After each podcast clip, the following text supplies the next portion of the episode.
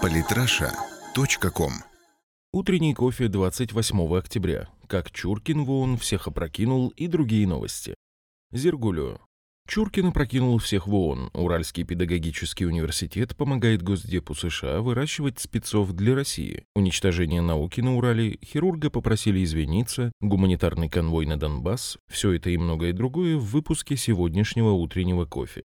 Газета «Ведомости» предупредила о подорожании роуминга для россиян в ЕС. Отмена роуминга в Евросоюзе приведет к подорожанию связи для абонентов из других стран, приезжающих в ЕС, в том числе для граждан России. Европейские операторы, по данным издания, для компенсации снижения доходов повышают так называемый surcharge – дополнительный сбор для сотовых компаний, работающих вне ЕС за завершение вызова в их сетях. Условия работы с европейскими партнерами, по данным издания, изменились в первой половине 2016 года. В результате стоимость каждого вызова для российских операторов выросла с 68 копеек рубля 36 копеек до 10 рублей 2 копеек 17 рублей 1 копейки. Из-за этого сотовым компаниям для компенсации затрат придется повысить цены на роуминг. Жуткая новость, но учитывая, что 72% россиян не имеют загранпаспорта, как-нибудь переживем.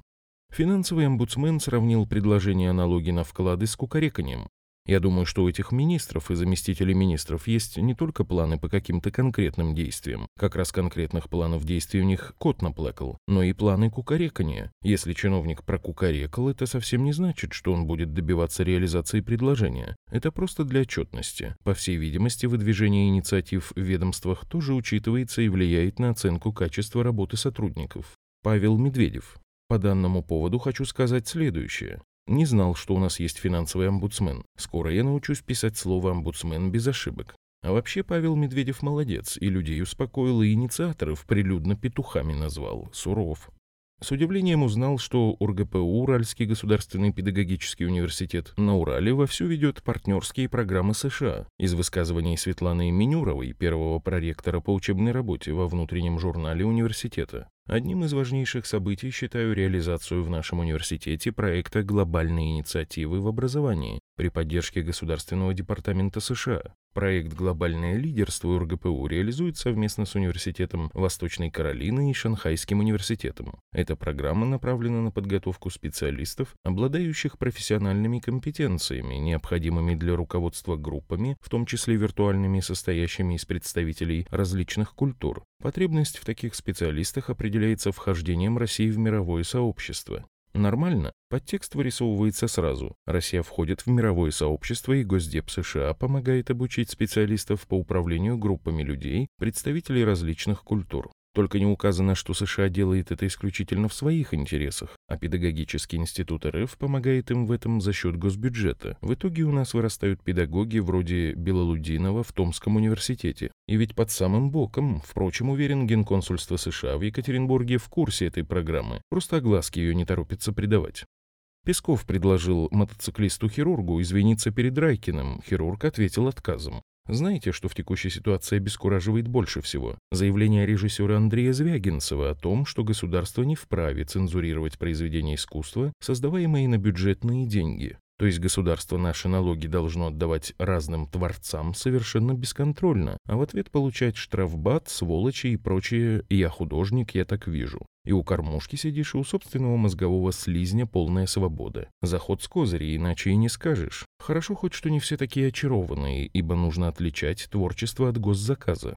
Сразу несколько скандалов произошли на заседании Совбеза ООН. В центре внимания было урегулирование ситуации в Сирии. Во время выступления дипломата Сирийской Арабской Республики представители США, Франции, Великобритании и Украины покинули зал, а замгенсека по гуманитарным вопросам принялся декламировать стихи. Напомнить ему о своих обязанностях пришлось российскому постпреду Виталию Чуркину. Сейчас, как никогда ранее, актуальна фраза поэта Роберта Бёрнса «Негуманное отношение человека к человеку заставляет стенать бесчисленные тысячи». Это можно остановить, но вы, члены Совета Безопасности, должны этого захотеть. Не думайте, что вы потеряете лицо, сдадите свои политические позиции перед всем миром. Проявить лидерские качества на глобальном уровне означает поступить правильно и прекратить проливать кровь сирийцев, заявил Стивен Убрайен, заместитель генерального секретаря ООН.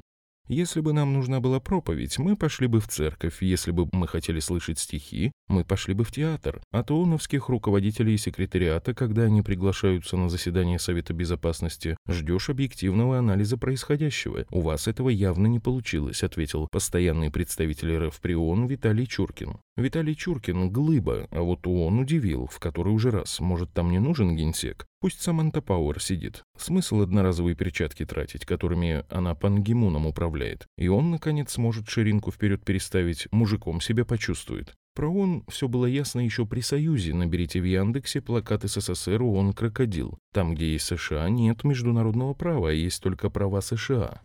Наступил последний этап уничтожения научных учреждений на Урале. По идее, этим занимается федеральная структура, но поскольку сам я живу в Екатеринбурге, происходящее здесь понятно ближе.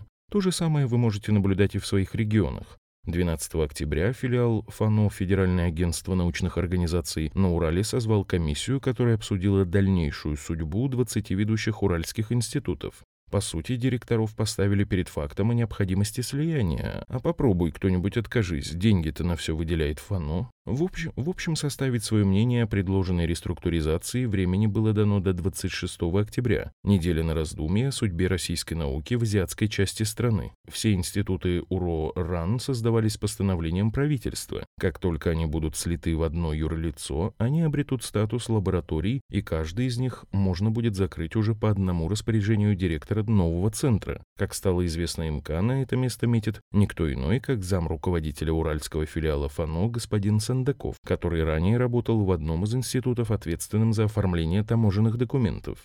Итак, молодые лощеные 30- и 40-летние клерки продолжают монетизацию науки путем реализации в нужные руки недвижимости и контроля финансовых потоков. Странные седые старики, которые копошатся со своими приборами и делают ракеты и прочее, не говоря уже про обучение студентов, им не указ. Вчера бумажки таможенные перекладывал, сегодня десятками университетов и сотнями ученых руководишь. Социальный лифт во всей красе. Вчера на Донбасс выдвинулся 57-й российский гуманитарный конвой из десятков машин и сотен тонн грузов. Украина ответила официальной нотой протеста и обстрелом Макеевки силами ВСУ, в результате чего погибли мирные жители, в том числе шестилетняя девочка. Много что хочу сказать, но сделаю это позже. Сейчас предлагаю почтить память мирных жителей Донбасса, убитых украинскими бандерофашистами, минутой молчания. Подписывайтесь на наш канал в Телеграм. Самые интересные статьи о политике и не только. Читайте и слушайте каждый день на сайте polytrasha.com.